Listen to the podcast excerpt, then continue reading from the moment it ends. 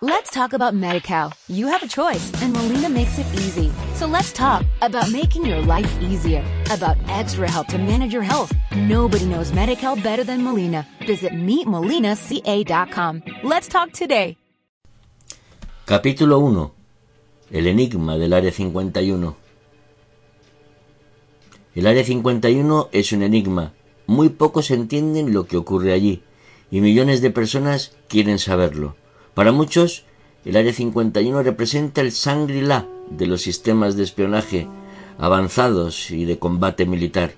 Para otros, es un submundo de seres extraterrestres y ovnis interceptados.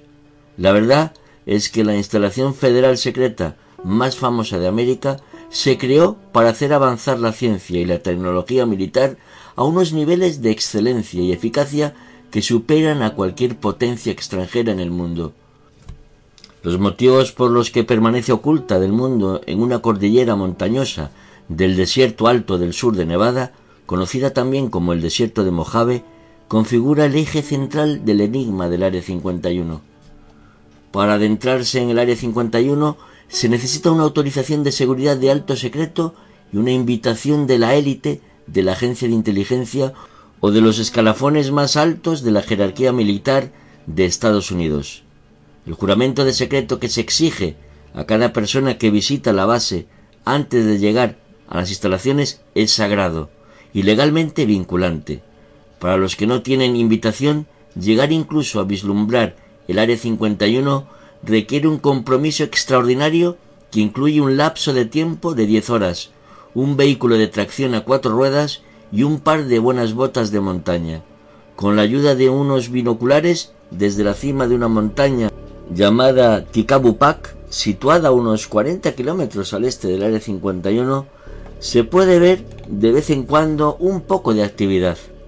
Las horas del día no son las mejores para verla, ya que hay demasiada distorsión atmosférica debido al calor que emana del suelo del desierto y que no permite diferenciar los hangares de los aviones de la arena. La noche es el mejor momento para presenciar la tecnología avanzada que define el Área 51. Históricamente, bajo el oscuro manto de la noche, los aviones secretos y los drones son sometidos a pruebas de vuelo antes de partir hacia su misión a cualquier parte del mundo. Si te quedas en Ticabo Peak en plena noche y observas durante horas el valle a oscuras, de repente las luces de la pista del Área 51 pueden iluminarse. Ves salir del hangar a un avión que emprende su carrera por la pista iluminada por unos instantes. Al cabo de un rato despega, pero para cuando las ruedas han dejado de tocar la pista, se apagan las luces y el valle vuelve a sumergirse en la oscuridad. El mundo vuelve a teñirse de negro. Según la mayoría de los miembros de este mundo a oscuras que están familiarizados con la historia del Área 51, la base abrió sus puertas en 1955, después de que los funcionarios de la CIA, Richard Bissell y Herbert Miller eligieran este lugar como campo de pruebas para el primer avión espía de la agencia, el U-2, atendiendo a la historia secreta del Área 51, lo que se conoce como zona del Área 51 ya había existido cuatro años antes de que la CIA la identificara como un campo de pruebas clandestino, idóneo. Nunca se ha hablado del hecho de que el primer cliente del Área 51 no fue la CIA sino la Comisión de Energía Atómica. Desde 1951, esta comisión utilizó su sistema paralelo de mantenimiento de secretos para dirigir proyectos de investigación radicales y controvertidos, así como el diseño y desarrollo no solo de aviones, sino también de proyectos relacionados con pilotos, proyectos que se realizaban sin supervisión o totalmente al margen de los controles éticos. El hecho de que la Comisión de Energía Atómica no fuera una agencia que tuviera ningún tipo de jurisdicción sobre aviación ni proyectos de pilotaje, su ámbito eran las bombas nucleares y la energía atómica, delata el aspecto sombrío y equívoco del mundo de las operaciones encubiertas en el Área 51. Si llevas un proyecto clandestino y altamente controvertido a una agencia clasificada que, atendiendo a la lógica, no tiene nada que ver con un programa de esta naturaleza, se reducen las posibilidades de que alguien meta sus narices en el asunto. Durante más de 60 años nadie ha pensado en recurrir a la Comisión de Energía Atómica para resolver el enigma del Área 51. En 1955, cuando la Agencia Central de Inteligencia llegó al Área 51, sus hombres trajeron consigo a la Fuerza Aérea de Estados Unidos como socio en el primer programa de espionaje aéreo de la nación en tiempo de paz. Otras importantes organizaciones tenían intereses creados en el proyecto del avión espía y por tanto fueron informadas de la existencia del Área 51 y sabían que la CIA y la Fuerza Aérea estaban colaborando. Entre estas agencias estaba la NACA, el Comité Asesor Nacional de Aeronáutica, predecesor de la NASA, y la Marina de los Estados Unidos. Ambas proporcionaron crónicas de portada en las que daban cuenta de los aviones que entraban y salían de una base militar que no existía oficialmente. El Centro Nacional de Interpretación Fotográfica, NPIC, en sus siglas en inglés, la agencia que interpretaría las fotografías del U-2 recopiladas en las misiones espías del extranjero, también fue informada sobre el área en cuestión. Desde 1955 hasta la década de 1980, estas agencias federales, así como otras organizaciones gubernamentales clandestinas que surgieron entre tanto como la Oficina Nacional de Reconocimiento, la Agencia de Seguridad Nacional y la Agencia de Inteligencia de Defensa, trabajaron conjuntamente tras un halo de secretismo en programas del Área 51. Pero hasta noviembre de 1989, muy pocas personas, a excepción de un grupo de élite de funcionarios federales y contratistas encubiertos con permisos de alto secreto, sabían lo que esa base era en realidad. Fue entonces cuando un joven de Florida, de 30 años de edad, voz cálida y gafas, llamado Robert Scott Lazar, apareció en el programa de Edwin News de Las Vegas junto al periodista de investigación George Knapp y dio a conocer al mundo la existencia del Área 51. De las decenas de miles de personas que habían trabajado en el Área 51 a lo largo de los años, Lazar fue el único en romper el juramento de silencio de forma pública. Tanto si uno trabaja como científico como si lo hace como guardia de seguridad, tanto si se es ingeniero o limpiador de motores, servir en el Área 51 es un honor y un privilegio. El voto de secreto era sagrado y sin duda las amenazas veladas de encarcelamiento ayudaban a los trabajadores a respetarlo. Con Bob Lazar, las más de cuatro décadas de secretismo del Área 51 habían llegado a un dramático final. No deja de ser una gran ironía el hecho de que Bob Lazar acabara en el Área 51 gracias a una recomendación profesional del físico nuclear de origen húngaro Edward Teller. Teller fue coinventor del arma de destrucción masiva más poderoso del mundo, la bomba termonuclear, y ensayó numerosas encarnaciones de su diabólica creación en una colina situada a pocos kilómetros de distancia del Área 51 en los secretos numerados que componen el emplazamiento de pruebas de Nevada, este emplazamiento es el único de naturaleza atómica de ámbito nacional y es un socio de trabajo del Área 51. El Área 12, el Área 19 y el Área 20, dentro de los límites legales del emplazamiento de pruebas, son sólo algunas de las parcelas de tierra que llevan la impronta del Dr. Teller. Tierra carbonizada, cráteres atómicos y túneles subterráneos contaminados con plutonio. El Área 51 se encuentra a las afueras de estos terrenos. Bob Lazar conoció a Edward Teller en Los Álamos, Nuevo México, en junio de 1982, cuando Lazar contaba solo 23 años de edad. Lazar estaba trabajando en el laboratorio nuclear de Los Álamos en la detención de partículas radiactivas como contratista de la Kirk Meyer Corporation, cuando llegó antes de tiempo a una conferencia que Teller impartía en el auditorio del laboratorio. Antes de la conferencia, Lazar vio que Teller leía el periódico Los Álamos, en el que casualmente apareció un reportaje de una página sobre Bob Lazar y su nuevo invento, el coche de inyección. Lazar aprovechó la oportunidad. Estás leyendo sobre mí, fue la famosa frase que le dirigió a Teller para iniciar una conversación. He aquí a un joven científico ambicioso hablando con el curtido y avezado abuelo de la destrucción masiva.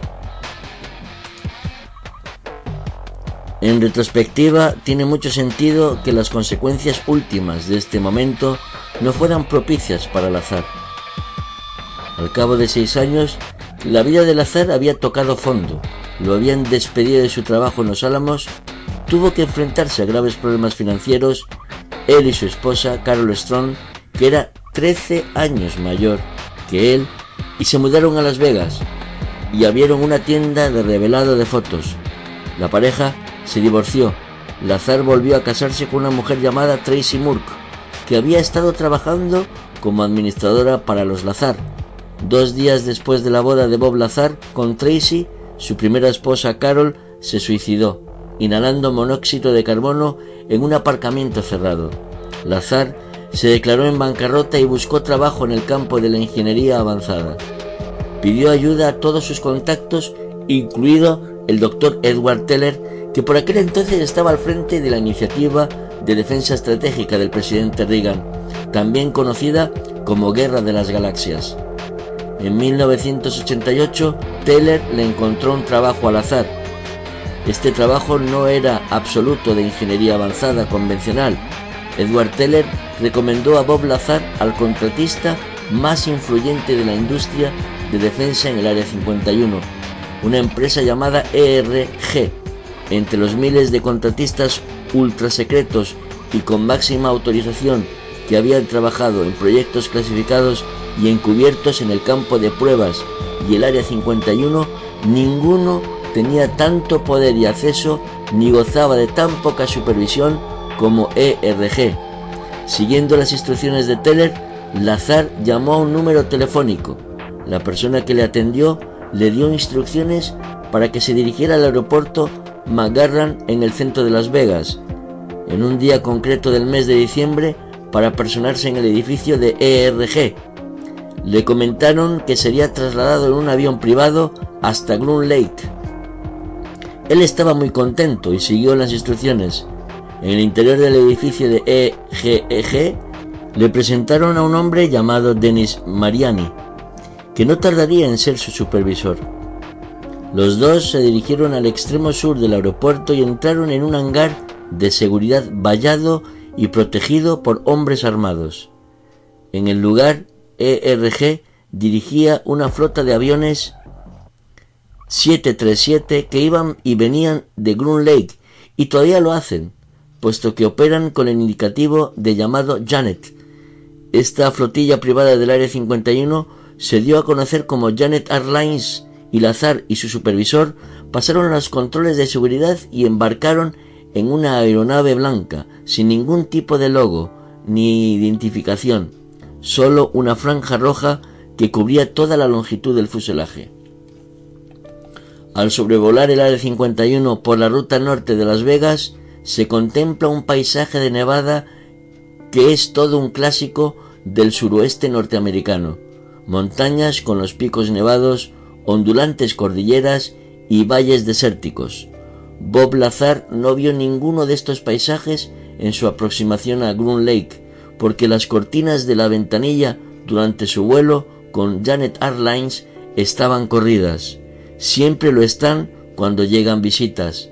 El espacio aéreo del Área 51 ha estado restringido desde mediados de la década de los 50, lo cual significa que nadie puede observar el Área 51 desde el aire sin autorización, excepto los satélites que giran alrededor del planeta en el espacio exterior.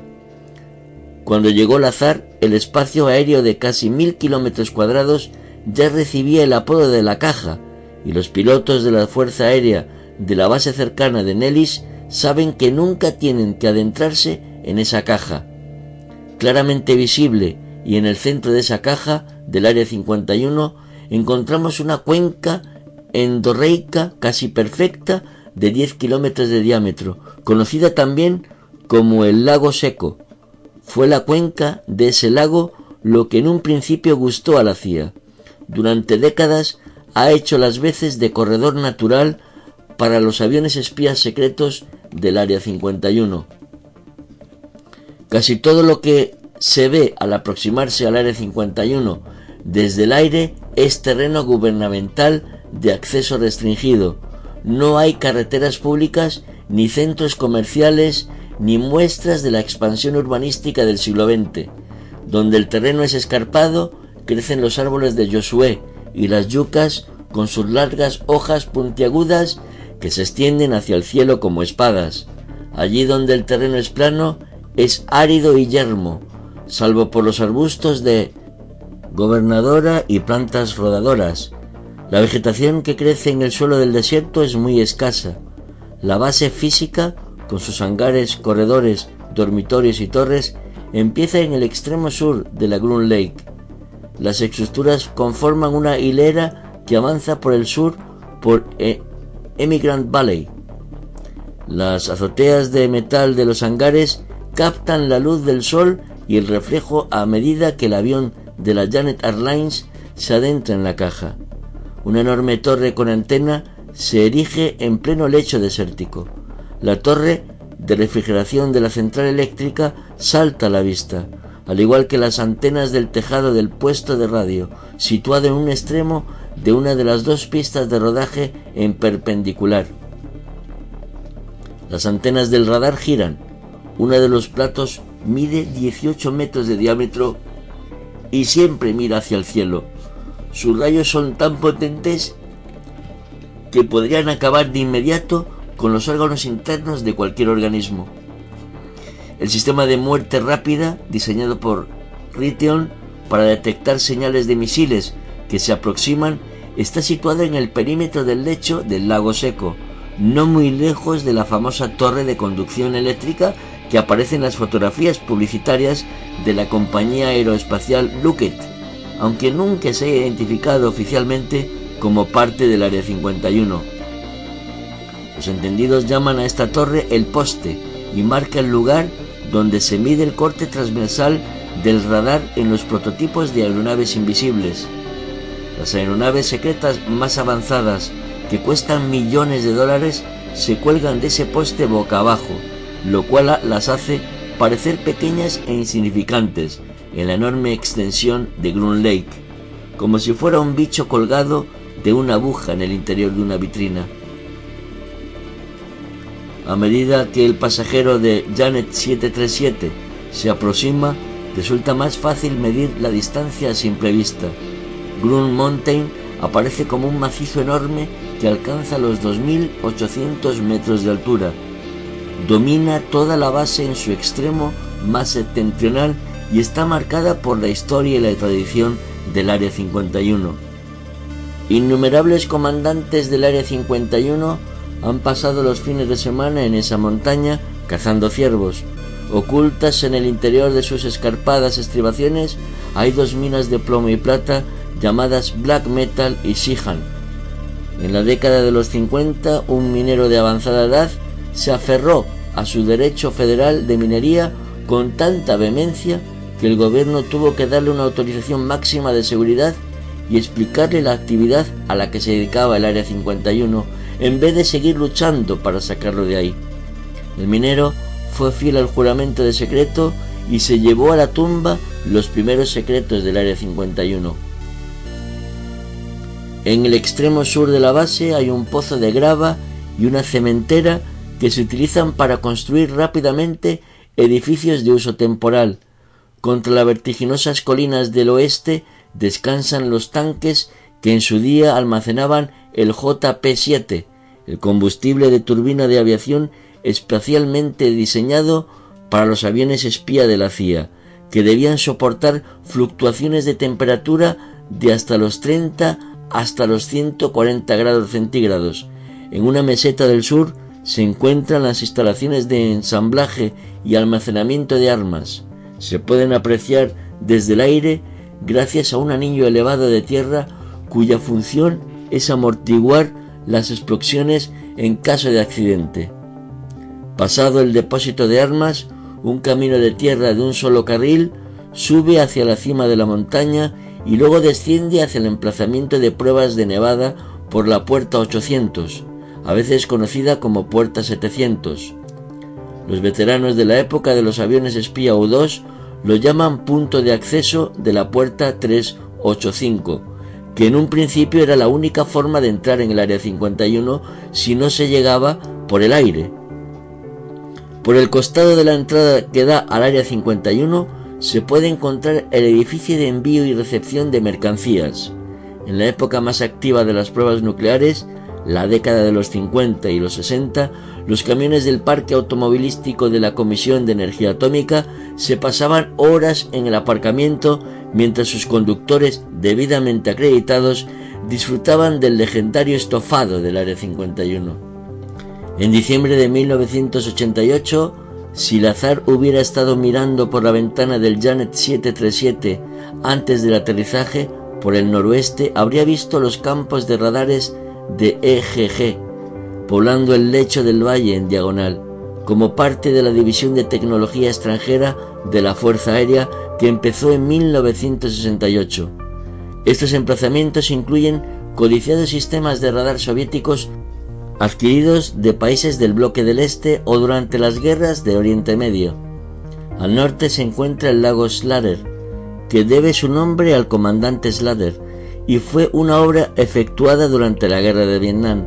La ribera del lago está bordeada por unos árboles poco frecuentes en esa zona, altos y frondosos, como si procedieran de Europa o de la costa este del país. Es la única especie vegetal no autóctona en todo el área 51. Si retrocedemos en el tiempo hasta diciembre de 1998 y avanzamos 8 kilómetros pasado el lago Slader, un avión de pasajeros que cruzara el valle plano y seco habría visto a un grupo de hombres vestidos con trajes Hamad esforzándose por retirar los 15 centímetros de tierra superficial de una parcela de unos 2 kilómetros contaminada con plutonio. Dentro del espacio aéreo del Área 51, pero en un cuadrante propio, este sector recibió el nombre de Área 13. Las actividades que allí se realizaban solo eran conocidas por unos cuantos elegidos. Al igual que todos los demás, en el área 51, si una persona no tenía necesidad de saber algo, sabía que no debía preguntar. Seguramente el avión que transportó al azar debió aterrizar en la pista más oriental y luego ser transportado a la terminal Janet, cerca del edificio de seguridad. Lazar y su supervisor, Denis Mariani, debieron pasar el control de seguridad allí. Según Lazar, fue transportado hasta una cafetería de la base. Cuando se detuvo un autobús, él y Mariani subieron a él.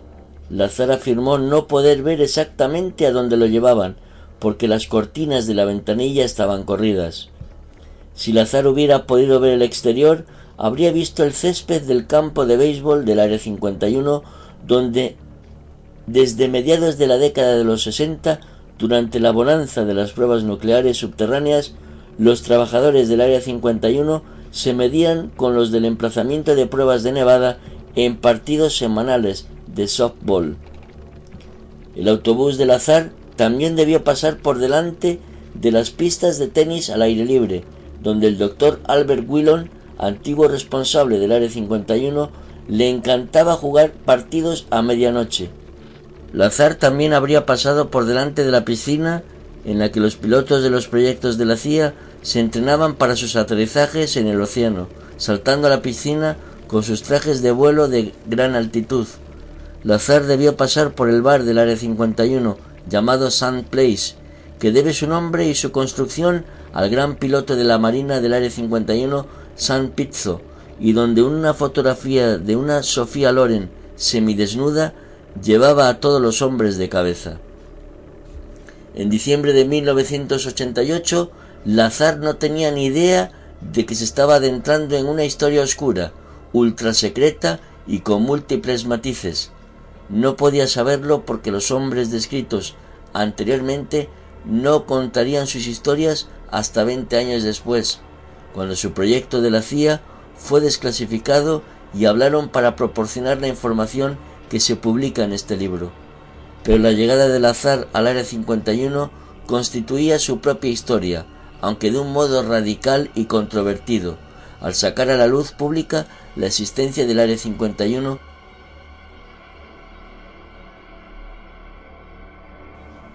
tal como hizo él. Lazar transformó un lugar dedicado a la investigación, al desarrollo y campo de pruebas clandestino en un enigma nacional.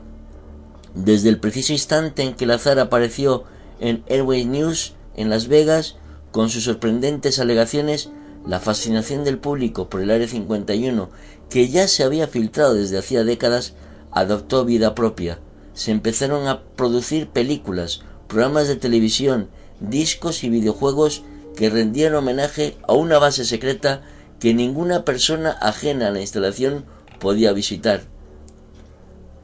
Según Lazar, el primer día que llegó al Área 51 fue conducido por un camino de tierra repleto de baches durante unos 20 o 30 minutos antes de llegar a un misterioso complejo de hangares construido en la ladera de una montaña, en algún punto de las afueras de Groom Lake. Allí, en un puesto de control que según Lazar se llamaba S4, tuvo que someterse a un protocolo de seguridad mucho más intenso que acababa de pasar en la base principal del Área 51 firmó un documento en el que se autorizaba que su teléfono de casa fuera intervenido y otro documento en el que renunciaba a sus derechos constitucionales.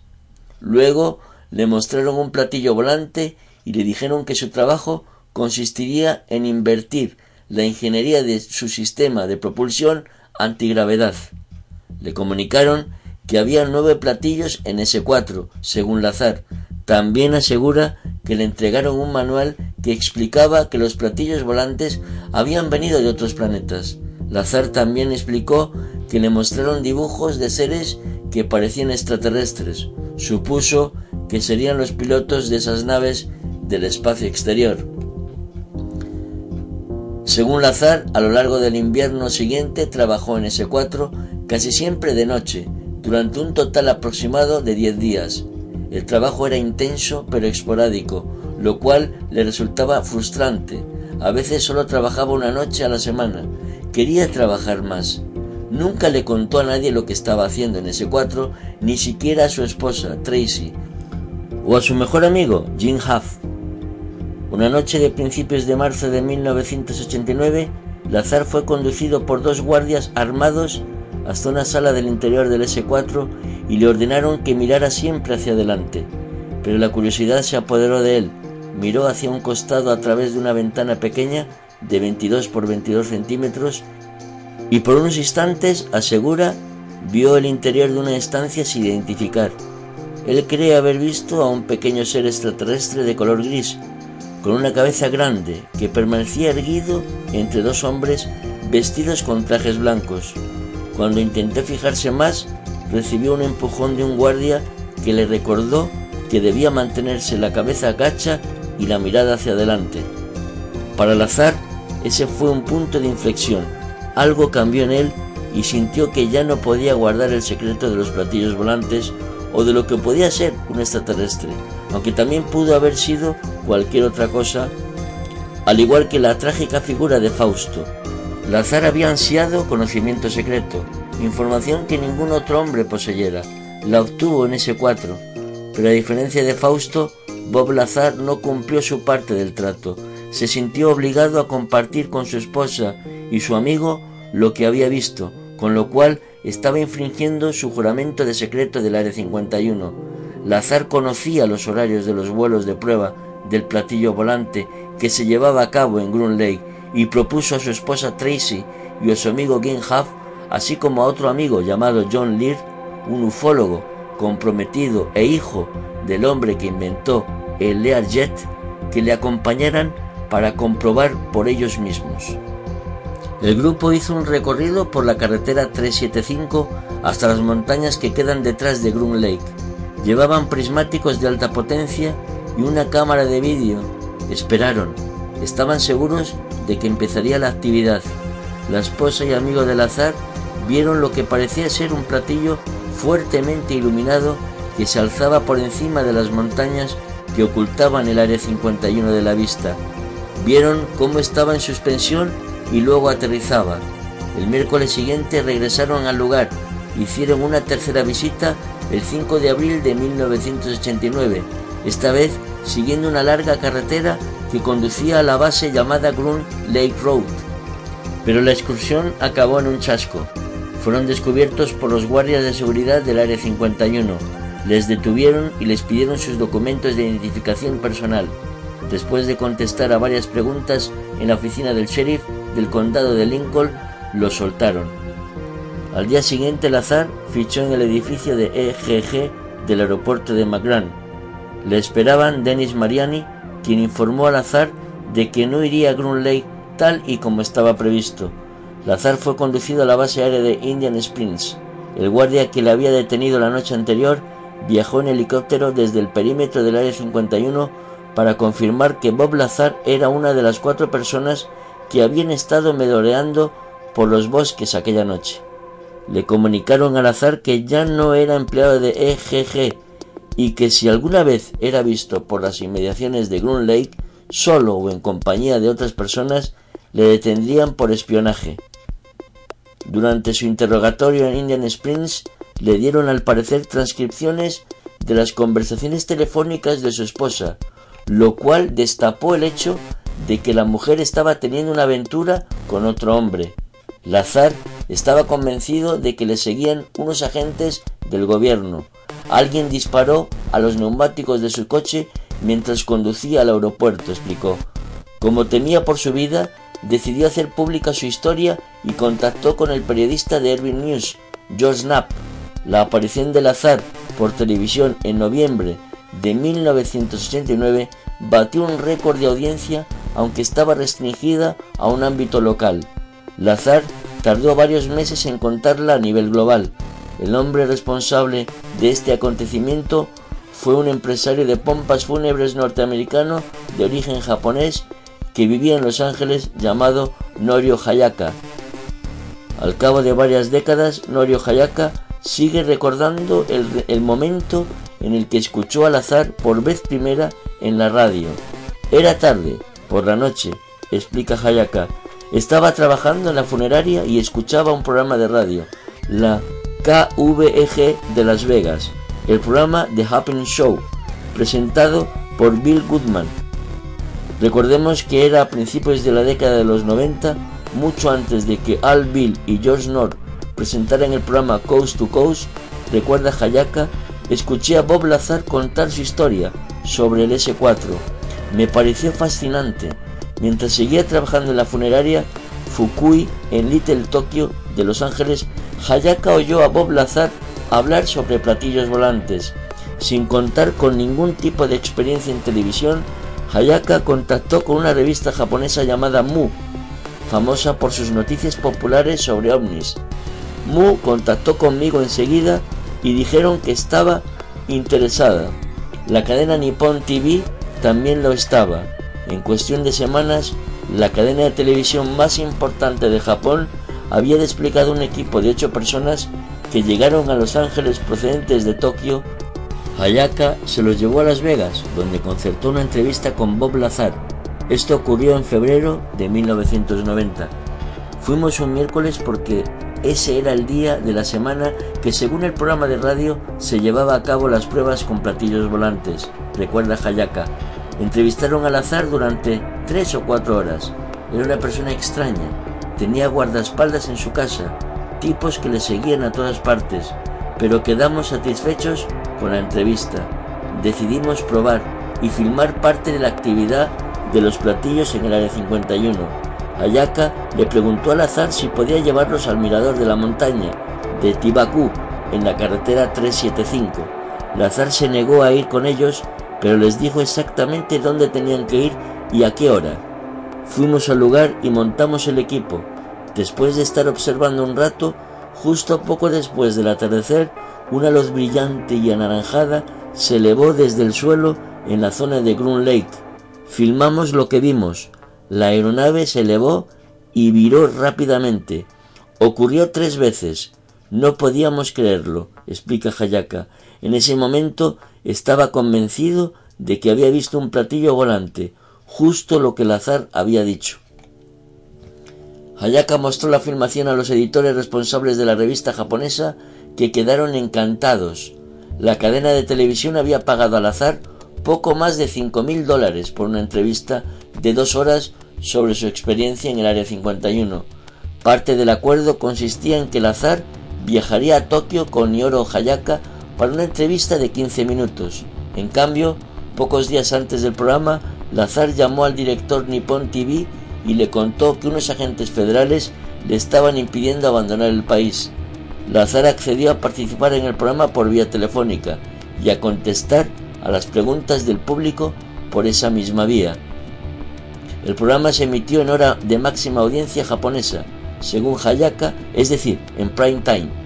30 millones de telespectadores japoneses lo vieron. El programa presentó el Área 51 a todo Japón. A medida que la historia sobre el Área 51 se daba a conocer por todo el mundo, Bob Lazar se vio sometido al escrutinio de una prensa voraz. Cada detalle de su desdichado pasado y sus trapos sucios salieron a la luz para que fueran diseccionados por el público. Al parecer, había mentido sobre sus estudios universitarios. Lazar dijo que había estudiado una carrera en el MIT, pero la universidad alegó no tener ningún expediente de este alumno. En Las Vegas, Lazar fue detenido por proxenetismo. No tardó mucho en desaparecer de la escena, pero nunca cambió su historia sobre lo que vio en el S4 del Área 51. Había sido testigo de la presencia de alienígenas y de tecnología extraterrestre. ¿Fue su campaña de descrédito público parte de una conspiración del gobierno para silenciarlo? ¿O fue un impostor un bala perdida que quiso aprovechar la oportunidad para conseguir fama y dinero. Vendió los derechos cinematográficos de su relato a New Line Cinema en 1993. Lazar se sometió a dos pruebas en el detector de mentiras y ambas dieron resultados poco concluyentes. La persona encargada de la prueba dijo que al parecer Lazar creía en la veracidad de su relato. Lo más raro, según Norio Hayaka, es como en los años posteriores al caso Lazar, la historia del Área 51 se asoció a la de Roswell. Si le preguntas a cualquier por la calle lo que saben sobre el Área 51, te dirán que tiene que ver con extraterrestres, o dicen Roswell. Pero las decenas de millones de norteamericanos que creen que los ovnis vienen de otros planetas, Roswell es el santo grial, pero Roswell no siempre se ha considerado el incidente con ovnis más importante, también ha contado con una historia oculta de muchos años. Cabe recordar que en 1978 el accidente de Roswell marcó un punto cero en la escala de importantes accidentes con ovnis, explica Santon Friedman, un físico nuclear convertido en ufólogo que el famoso periodista Larry King y otros presentan como uno de los principales especialistas en temas de ovnis de Estados Unidos.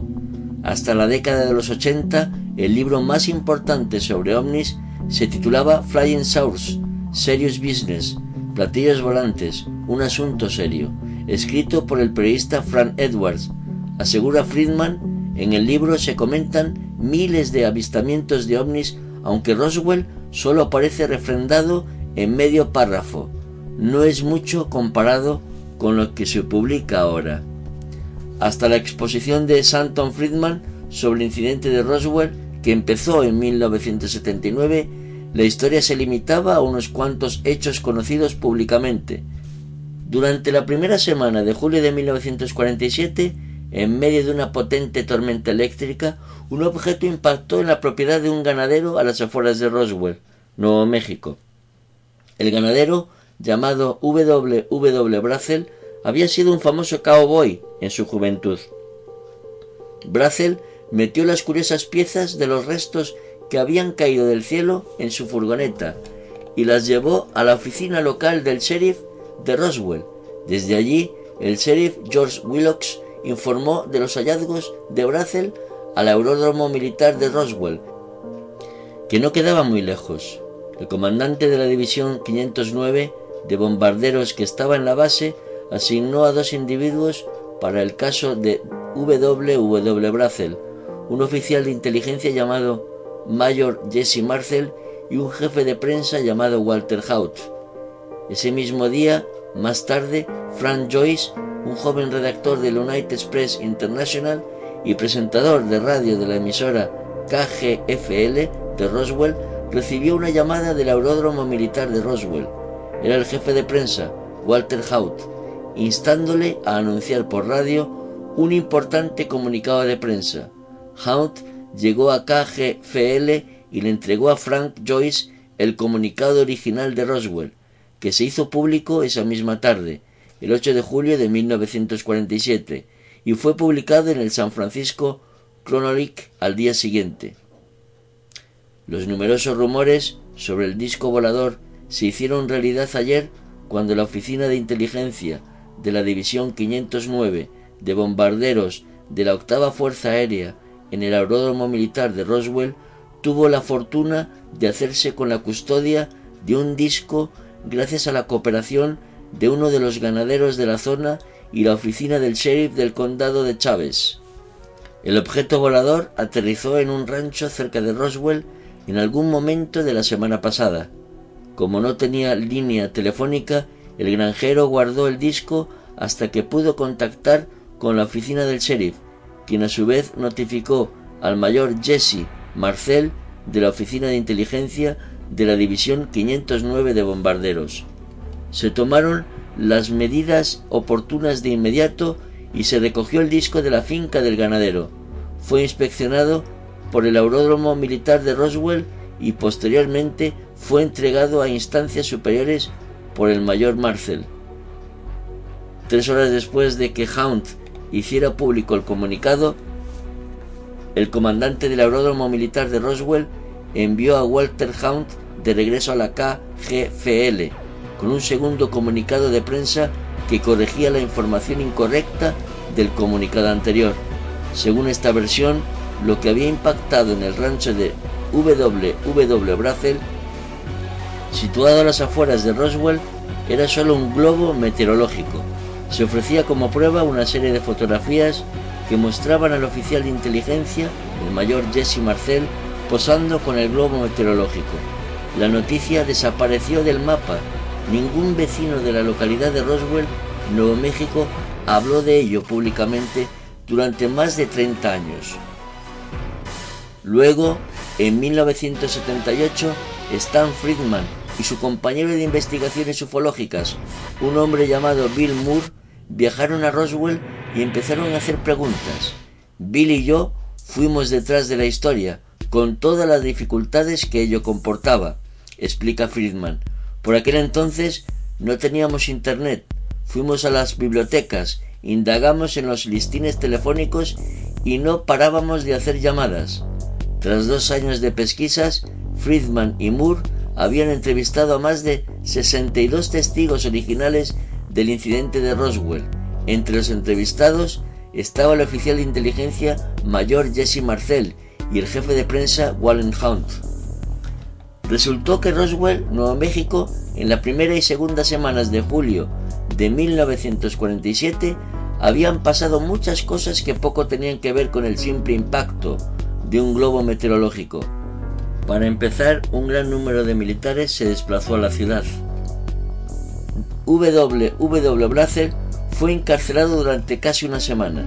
Algunos testigos vieron a la policía militar cargando unas cajas enormes y unos paquetes voluminosos en camiones militares.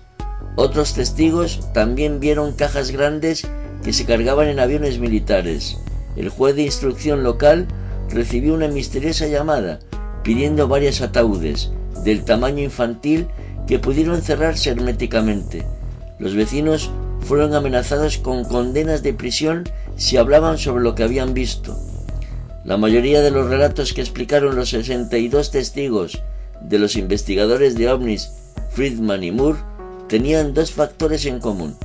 El primero era que el impacto, que en realidad habían sido varios, tenían que ver con un platillo volante o disco redondo. La segunda afirmación resulta asombrosa. Los testigos dijeron haber visto unos cuerpos.